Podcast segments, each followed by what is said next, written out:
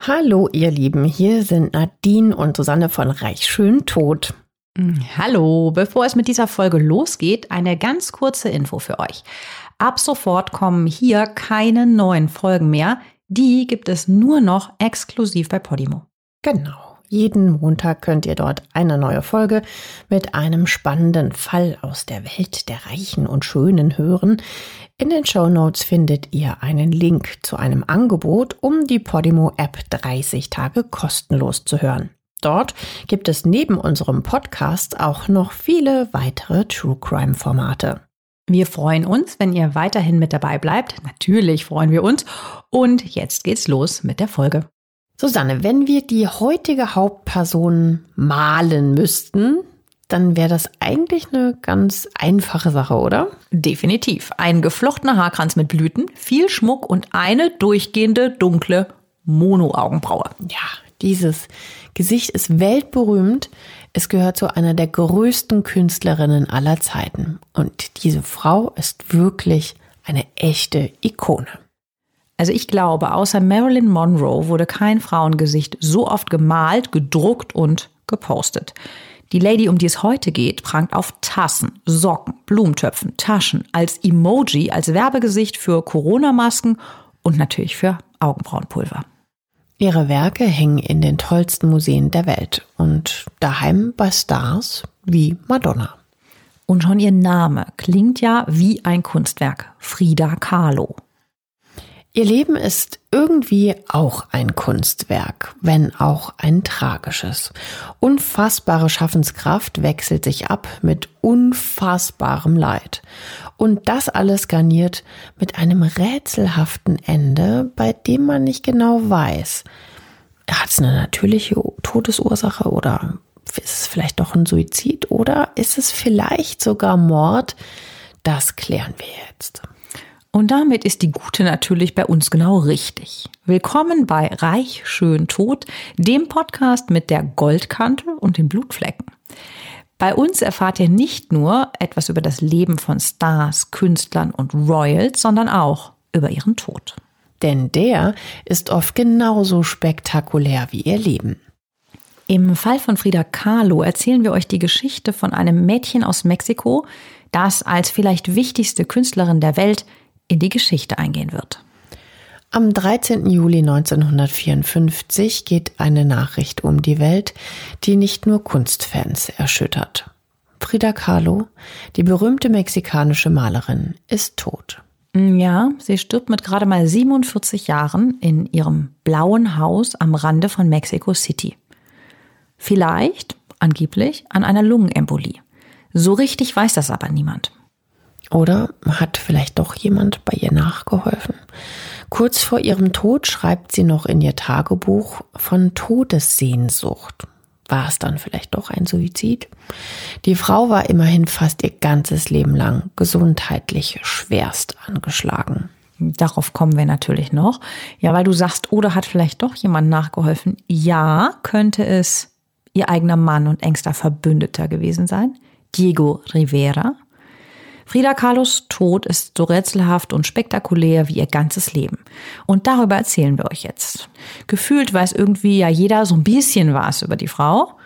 Spätestens seit dem tollen Film Frida mit Selma Hayek.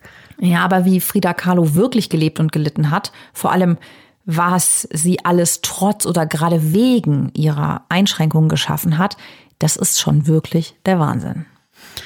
Also, lehnt euch zurück, gönnt euch ein Mojito und kommt mit Susanne und mir ins Mexiko des letzten Jahrhunderts. Magdalena Carmen Frida Kahlo y Calderón wird am 6. Juli 1907 in einem Stadtteil von Mexico City geboren. Ihr Geburtsjahr ändert sie später selbst in 1910, aber nicht, weil sie jünger wirken will, sondern weil das der Start der mexikanischen Revolution ist. Frida ist ihr Leben lang Kommunistin. Deshalb ist ihr das so wichtig. Die Revolution in Mexiko geht damals von linken Gruppierungen aus. Die stürzen den Langzeitpräsidenten Porfirio Diaz und haben das Ziel, die Gesellschaft Mexikos komplett umzubauen. Viele von euch fragen sich jetzt vielleicht, hm, Frida, der Name, das klingt ja jetzt irgendwie nicht so richtig mexikanisch. Hm, das liegt daran, dass ihr Vater Guillermo eigentlich Karl Wilhelm Carlo heißt und Deutscher ist. Das ist wirklich erstaunlich, ne? Dass der, dass Frieda deutsche Wurzeln hat. Ja, weil seine Familie, also von ihrem Vater, die Familie kommt nämlich aus Pforzheim. Da lebt ihr Vater, bis er 18 ist. 1890 wandert Papa Carlo nach Mexiko aus. Bei seiner Einbürgerung 1894 nimmt er einfach die, die spanische Version des Namens Willem an und das ist Guillermo. Die kleine Frieda hat also definitiv deutsches Blut in ihren Adern. Und sie hat auch Kunst in ihren Adern und Kunst eben auch in ihrem Blut, ergo. Ihre Mama Mathilde ist eine mexikanische Malerin, der Vater Fotograf. Ihre Kindheit und einen Großteil ihres Lebens verbringt Frieda in der Casa Azul, dem blauen Haus, das ihr Vater gebaut hat. Das ist aber auch wirklich wunderschön. Schaut es euch gern in den Shownotes mal an. Ein Flachdach mit tiefblauer Fassade und grünen Gitterfenstern. Einem großen Garten mit hohen Bäumen, voll mit Singvögeln und einem Brunnen. Also eine richtige bunte Idylle. Ja, der Stadtteil war früher auch mal ein kleines Provinznest, ein ruhiger, schöner Ort im Außenbezirk von Mexico City. Ja, hier sind viele Häuser mit so bonbonfarbenen Fassaden. Es gibt Straßencafés und Galerien. Lange lebten hier Künstler und Intellektuelle. Mittlerweile ist es von Mexiko-Stadt mit seinen neun Millionen Einwohnern und zehnspurigen Straßen geschluckt worden. Aber Frida Kahlos blaues Haus liegt in einer ruhigeren Gegend. In der Nähe ist eine Markthalle mit tollen Gewürzen und Früchten, wo sie ihr Leben lang gerne einkaufen wird. Hier verbringt Frida Kahlo also ihre Kindheit. Sie hat drei Schwestern und zwei Halbschwestern, also ein echter Frauenhaushalt. Die engste Beziehung hat sie zu ihrer elf Monate jüngeren Schwester Christina. Ja, und ausgerechnet die wird sie eines Tages in ihre größte Krise stürzen. Friedas Mama Mathilde, eine super strenge Katholikin, bringt ihr früh Nähen und Stricken bei. Aber ihr wirklicher Mentor ist der Vater. Ja, der fördert ihre Kreativität. Er bringt ihr Fotografieren bei und erklärt ihr Kunstwerke. Und das prägt Frida Kahlo fürs Leben und hilft ihr auch durch viele Krisen. Und die erste kommt schon, als sie sieben Jahre alt ist. Hm, da erkrankt sie ziemlich übel an Kinderlähmung und muss viel im Bett liegen. Kinderlähmung, also Polio, das kennt man ja heute kaum noch. Das ist durch die Impfung bei allen Kindern regelrecht verschwunden. Damals war es allerdings ein gefürchtetes Virus. Das dringt über die Blutbahn ins zentrale Nervensystem und kann dort zu Lähmung oder sogar zum Tod führen. Insofern hat die kleine Frieda sogar noch Glück, dass sie nicht stirbt. Aber ihr rechtes Bein ist aufgrund dieser Polioerkrankung verkürzt und auch dünner als das andere. Sie humpelt.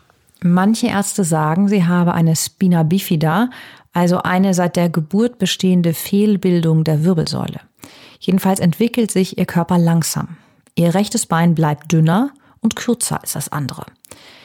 Das hält sie aber nicht davon ab, zu schwimmen und Rad zu fahren, sobald es wieder geht. Sogar Fußball und Boxen probiert sie aus. Das ist natürlich total ungewöhnlich für ein Mädchen zu der Zeit im katholischen Mexiko. Als sie wieder zur Schule gehen kann, verspotten die anderen Kinder sie, weil sie hinkt. Aber Frieda lässt sich nicht klein kriegen. Das zieht sich echt also wie ein roter Faden durch ihr gesamtes Leben. Mit 15 fängt sie an an der besten Schule von Mexiko, der Escuela Nacional Preparatoria, an. Hier will sie sich als eines der ersten zugelassenen Mädchen überhaupt auf ein Medizinstudium vorbereiten. Sie interessiert sich total für Biologie und Zoologie und um ein Haar wäre aus der berühmten Malerin vielleicht eine Ärztin geworden. Aber auch hier crasht das Schicksal mit voller Wucht dazwischen, und zwar im wahrsten Sinne des Wortes. Am 17. September 1925, da ist Frieda gerade mal 18 Jahre alt, ändert sich ihr Leben durch einen Unfall dramatisch. Und um ein Haar wäre es an diesem Tag für sie vorbei gewesen. Eine kleine Triggerwarnung, falls ihr mit medizinischen Beschreibungen Probleme habt, überspringt die nächsten eineinhalb Minuten, weil wir die Verletzung von Frida Kahlo etwas genauer beschreiben.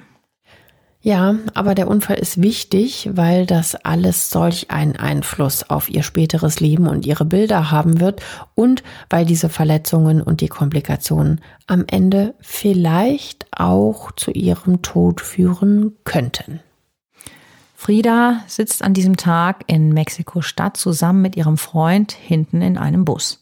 Alejandro Gomez Arias ist ein Kommilitone, also Mitstudent, den sie seit kurzem datet.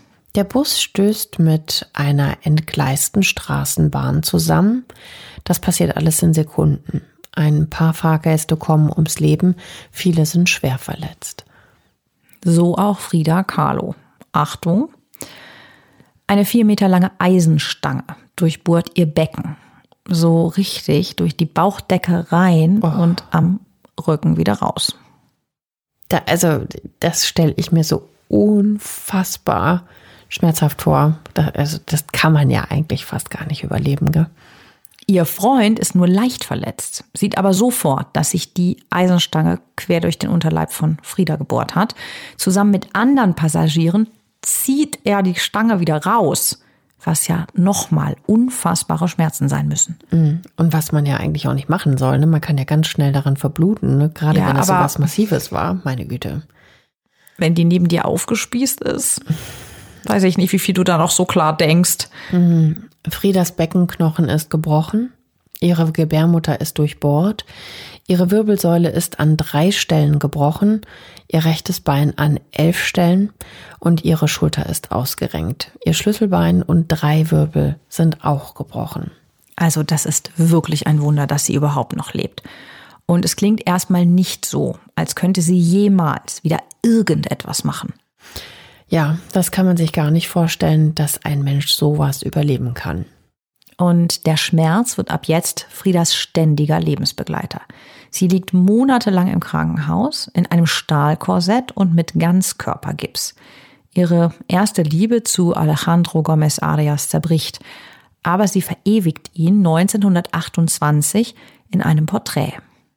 Ihre Eltern lassen für sie ein Gestell mit einer Holztafel anfertigen, mit dem sie im Bett malen kann und geben ihr einen großen Spiegel, damit sie sich selbst sieht und sich selbst malen kann.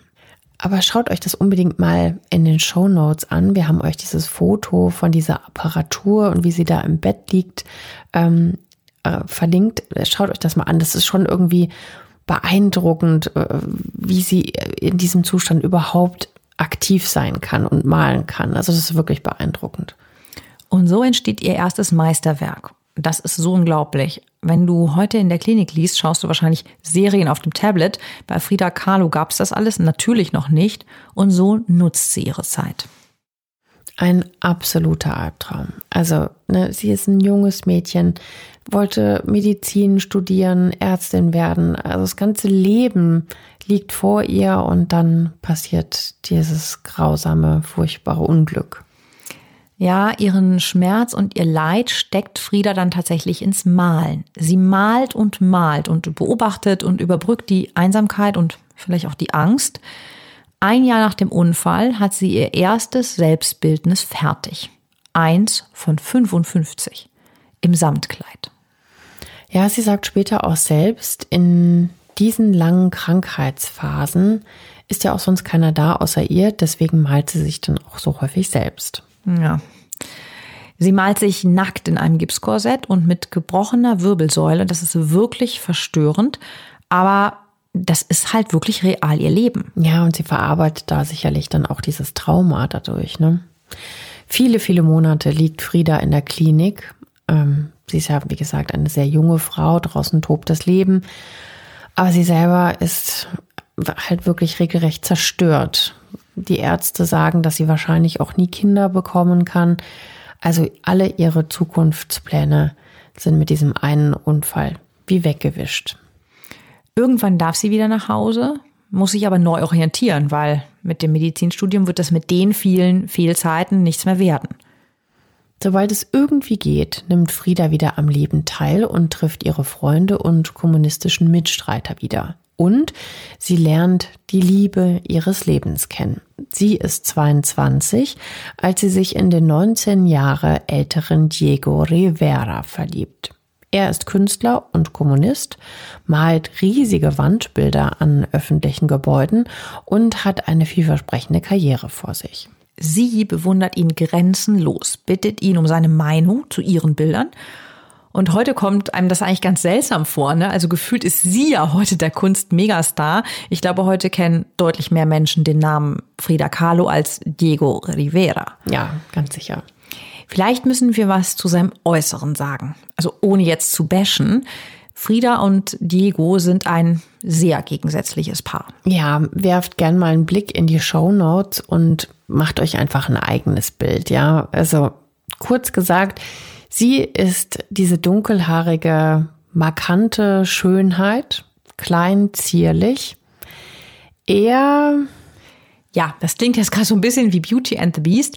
Nein, wir sagen es jetzt mal neutral. Also Diego ist keine Schönheit. Er ist 1,85 und damit 25 Zentimeter größer als Frieda. Er ist stark übergewichtig, hat krumme Zähne, so ein bisschen vorstehende Augen und eine etwas seltsame, bisschen struppige Frisur. Ja, also er ist jetzt nicht der Allerschönste, aber er ist extrem klug, kreativ und charmant. Ja, und sie selber nennt ihn liebevoll ihren Unkenfrosch Nummer eins.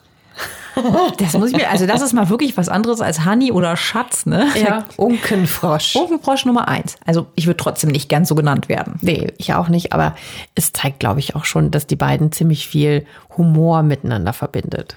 Ja, und Frieda ist wirklich ab Sekunde eins hin und weg.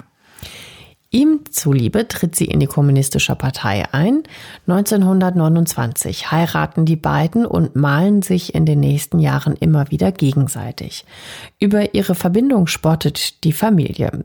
Sie sagen, der Elefant und die Taube zu den beiden. Bisschen fies. fies. Es ist auch eine stürmische Ehe. Also heute würde man vermutlich sogar toxisch sagen. Sie lieben, betrügen und prügeln sich und versöhnen sich wieder. Zuerst spielt sie die ergebene Hausfrau, kocht ihm sein Lieblingsessen, kauft für ihn in der Markthalle die frischesten Zutaten ein, zieht sich ihm zuliebe auch ganz traditionell mexikanisch an, also sehr weiblich, mit diesen traumhaften Kleidern, die du heute in so Boho-Läden auf Ibiza finden würdest, ne? Ja, Frida Kahlos Style ist bis heute ikonisch. Diese langen Kleider, die sie ja vor allem eigentlich trägt, um ihr unterentwickeltes Bein zu verstecken, die sind wirklich das der von Hammer. der Polio geschädigt Genau, war, genau, ne? nicht ja. vom Unfall. Mhm. Ja, und dazu trägt sie ja dann noch diese knallroten Fingernägel und viel, viel traditionellen Schmuck von äh, der indigenen Bevölkerung in Mexiko. Meist auch irgendwelche Ketten, ähm, die so, so einen Talisman als Anhänger haben. Und natürlich diese, ja, man kann heutzutage sagen, die, die Signature-Frisur von ihr, die langen Haare, die zu Zöpfen geflochten sind, so hochgesteckt sind. Und meistens garniert sie die ja auch noch mit Blüten. Also sehr weiblich, ähm, sehr, sehr farbenfroh und hübsch sieht das immer aus. Also der Stil ist so bemerkenswert, dass den heute fast jeder sofort als Frida Kahlo-Style erkennen würde. Das musst du ja erstmal schaffen, ne? Dass das äh, so viele Jahrzehnte später immer noch bekannt ist, wie du ausgesehen hast oder welchen Stil du getragen hast modisch, ne? Wird ja heute immer noch millionenfach kopiert. Naja, und Frida ist hin und weg immer noch von ihrem Diego. Sie zieht mit ihm nach San Francisco, New York und Detroit, weil er dort jeweils Auftragsarbeiten erledigen soll. Drei Jahre lang sind die beiden in den USA. Damals ist sie noch die aufstrebende Künstlerin und er die ganz große Nummer. Ja, also Frida will die perfekte Ehefrau sein und sie hat einen Traum. Doch Mutter werden. Die Ärzte hatten ihr die Illusion nach dem Unfall ja eigentlich genommen. Trotzdem versuchen sie es. 1930 ist sie zum ersten Mal schwanger und verliert das Kind im dritten Monat. 1932 dasselbe noch einmal. Sie malt zur Verarbeitung ihr Zimmer in der Henry Ford Klinik. Ja, das ist ein ziemlich düsteres Bild. Da liegt sie nackt auf einer Blutlache in einem Gitterbett. Das ist ein Bild über ihr Leiden und all die Kinder, die sie nie bekommen wird. Ja, furchtbar. Ja, aber wie immer nutzt sie halt sozusagen das, das, das Leid und, und münzt das in ihre Kunst um und verarbeitet diese diversen Traumata, die sie hat, einfach durch ihre Bilder. Sie wird anscheinend noch öfter schwanger, immer wieder endet es tragisch. Auf die Ehe wirkt sich das nicht gut aus. Frieda wird immer deprimierter. Ihr Diego ist in dieser Zeit wohl auch keine große Stütze für sie. Ganz im Gegenteil, der ist eher so vom Lager schlimmer Finger und betrügt seine Frau auch immer wieder. Und Frieda tut es ihm irgendwann gleich und fängt Affären mit Männern und Frauen an. Die beiden kommen 1933 nach Mexiko zurück. Und hier geht's in Sachen Liebe nochmal richtig rund. Frieda liebt jetzt hier Tänzerin, Sängerin, hat eben neben Männeraffären auch Frauenaffären. Ich nenne mal ein paar Namen äh, von, von denjenigen, mit denen sie ähm, verkehrt hat. Die Sängerin Javela Vargas aus Costa Rica. Das war eine super schöne Frau. Der deutsche Heinz Berggrün, der später ein bedeutender Kunstsammler wird. Also Frieda ist, wie wir eben schon angedeutet haben, sexuell sehr offen, lange bevor es dafür Bezeichnungen und Bewegungen gibt. Logisch, dass sie heute auch immer noch als LGBTQI-Ikone gilt. Sogar der russische Revolutionär Leo Trotzki gehörte zu ihrem Liebesline-up. Ja, die lässt es dann auch so richtig krachen und ähm, das kann man ja auch so ein bisschen verstehen, wenn man so an ihre Geschichte mit ihrem Diego denkt. Ja, und auch an das ganze Leid, ne, was sie durchgemacht hat. Ja, also Trotzki gehörte seit längerem zum Freundeskreis von Frieda und Diego. Den bewundern sie als Kommunisten natürlich.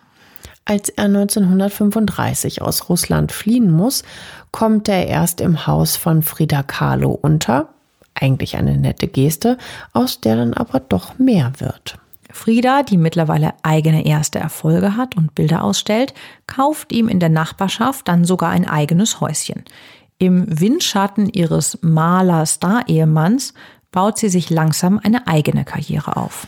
Ja, da wird Trotzki allerdings später von einem politischen Gegner erschossen. Aber die Affäre, das kann man wohl so behaupten, der beiden ist sehr heiß und leidenschaftlich. Ja, Frieda will, will vermutlich jetzt, jetzt einfach leben ne, und nicht ständig mit Krankheit und Einschränkungen konfrontiert sein. Allerdings schläft sich auch ihr Mann Diego durch die halbe Stadt und macht nicht mal vor einer Affäre mit ihrer eigenen Schwester Christina halt. Das ist ja die Schwester, zu der Frieda eigentlich die engste Beziehung hatte. Das ist 1934 und jetzt ist Frida Kahlo wirklich zu Tode gekränkt. Erstmal stürzt sie sich in die Malerei, trinkt und nimmt die ein oder andere Substanz, um zu vergessen. Aber das ist halt auch Frida Kahlo. Sie wandelt Schmerz in Kunst um und schwupps entstehen wahre Jahrhundertgemälde. Die Affäre mit ihrer Schwester ist wohl dieser eine Move zu viel. Frida Kahlo bezieht 1935 eine kleine Wohnung in Mexiko-Stadt und reist alleine mit einer Freundin nach New York. Das sind wohl so die ersten Versuche, sich von ihrer großen Liebe Diego loszueisen. 1939 sind die Risse in der Beziehung nicht mehr zu kitten. Frida Kahlo und Diego Rivera lassen sich scheiden. Ja gut, ganz ehrlich, eine Affäre mit der eigenen Schwester, das mhm. ist ja auch wirklich, wirklich schwer zu verzeihen. Ja, Frieda verarbeitet auch diese Krise wieder zu Kunst, malt sich selbst im Herrenanzug und mit kurzen Haaren, wie um ihren Ex eins auszuwischen. Aber hm, wie soll man sagen, die beiden können halt nicht mit, aber vor allem auch nicht ohne einander. Ja, jetzt kommt nämlich der Hammer, die beiden heiraten nochmal. Im Winter 1940 in San Francisco. Dieses Mal mit einer Abmachung. Zusammen leben und arbeiten, ja. Liebesleben, jeder für sich. Hm. Ja, einige würden vielleicht sagen, da muss man ja gar nicht heiraten, aber hm, jeder so, wie er will, ne? Ja, weil dieser Pakt funktioniert tatsächlich für den Rest ihres Lebens. Bei Frida Kahlo heißt das, sie hat jetzt noch 14 Jahre zu leben.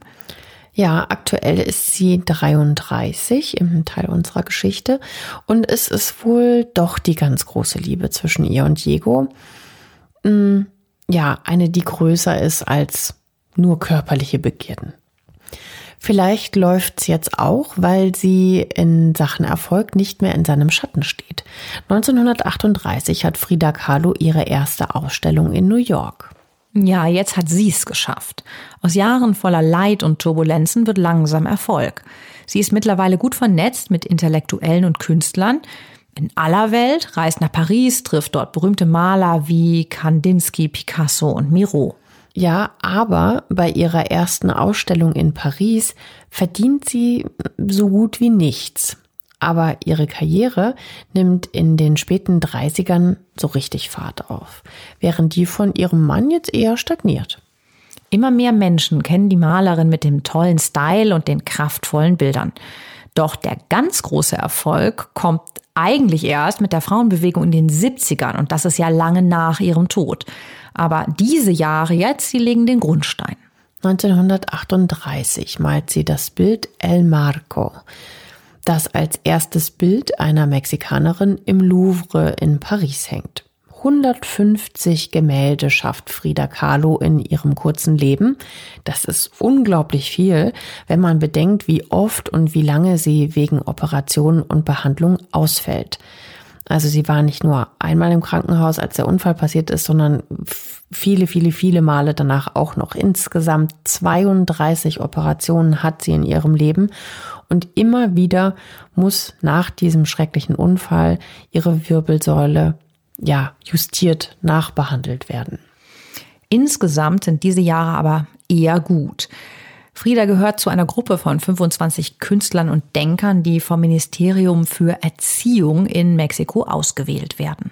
Ja, die sollen mexikanische Kultur unterrichten. Frieda im speziellen Malerei und Skulptur und das macht sie dann auch tatsächlich zehn Jahre lang. Das ist eine halbwegs stabile Phase in ihrem Leben. Ihre Bilder werden in Boston und New York ausgestellt. Sammler werden aufmerksam. Der Stern von Frida Kahlo steigt und steigt. Und die Ehe Nummer zwei mit Ehemann Nummer eins läuft auch. Eigentlich unglaublich, ne? ja. Die Fronten in ihrer Beziehung sind ja auch klar abgesteckt. Die Karriere läuft. Frida Kahlo geht's vielleicht abgesehen von den Schmerzen, die sie natürlich immer wieder hat, zum ersten Mal richtig gut. Sie wird zwar leider nicht Mutter, steckt ihre ganze Liebe aber in andere Lebewesen. Ja, auf ganz vielen ihrer Bilder ist Frieda ja mit Tieren zu sehen. Und sie ist eine riesige Tierliebhaberin, hält in ihrem blauen Haus und im Garten Hunde, Affen, Papageien, Katzen, Schildkröten, sogar Rotwild.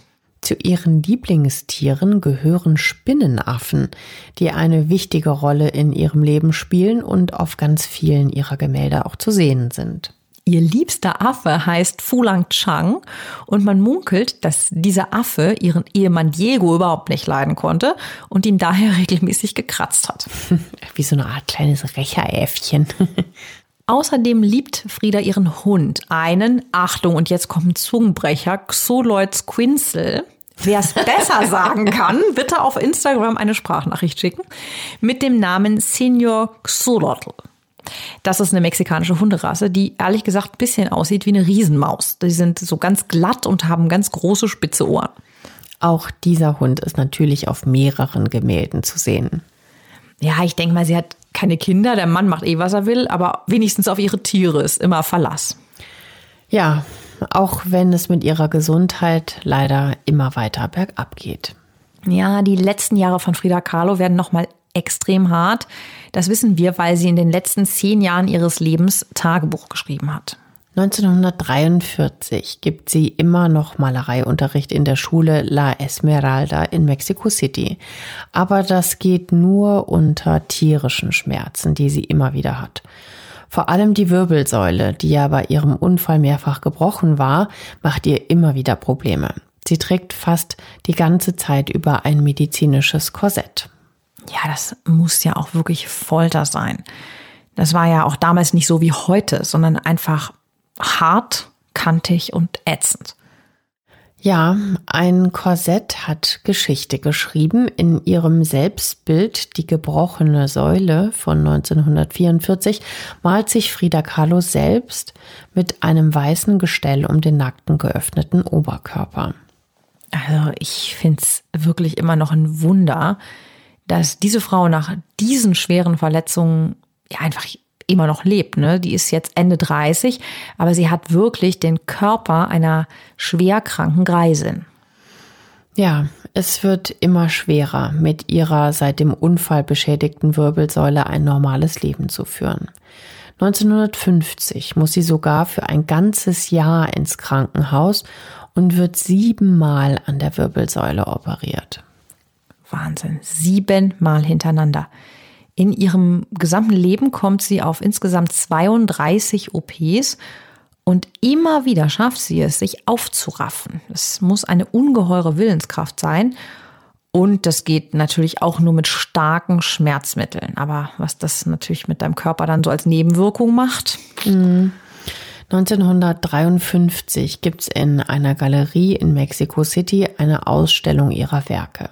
Friedas Ärzte warnen sie, da mitzumischen, einfach weil ihr Körper bald komplett streikt. Aber da kennen sie Frida Kahlo schlecht. Ihre Heimatstadt ehrt sie mit einer eigenen Ausstellung und das ist natürlich ein riesiger Triumph, den andere Maler, wenn überhaupt, erst nach ihrem Tod meist erleben. Ihre eigene Uhr tickt allerdings auch schon. Ja, sie lässt sich mit einem Krankenwagen zur Ausstellung transportieren und dort mit ihrem Krankenbett von vier Männern in die Mitte des Geschehens tragen. Das klingt alles dann doch irgendwie auch so, so unternehmungslustig, ne? Aber Friedas größter Kampf findet in ihrem Körper statt. Langsam aber sicher stirbt das Gewebe in ihrem verkrüppelten Bein ab auch durch die längeren Zeiten, die sie immer wieder im Rollstuhl hat. Trotzdem versucht sie einfach ihr Leben zu genießen. Ja, das ist wirklich unglaublich. Sie ist 46, also so, so alt wie wir beide gerade, genießt das Ganze. Ähm, sie lacht, sie singt, raucht, erzählt Witze. Was noch keiner weiß, es ist aber das letzte Mal, dass sie jemand so fröhlich sieht. Nur kurz darauf, im August 1953, wird klar, ihr kaputtes rechtes Poliobein ist nicht mehr zu retten. Es muss amputiert werden, weil immer mehr Nervengewebe abstirbt. Und das ist für Frieda, die ja wirklich Kummer und Schmerzen gewohnt ist, zu viel. Sie wird schwer depressiv und ja, nimmt jede Menge Schmerz- und Betäubungsmittel ein. Ja, was für ein Albtraum. Also, ich meine, das war ja vorher schon wirklich ein Höllentrip das, das, das Bein war ja ein ganzes Leben lang verkümmert, aber jetzt muss das halt eben auch noch abgenommen werden. Das ist natürlich ein absoluter Albtraum für sie. Jetzt kann ihr Körper bald nicht mehr und sie will wohl auch nicht mehr. Anfang Juni 1954 bekommt Frida Kahlo eine Lungenentzündung.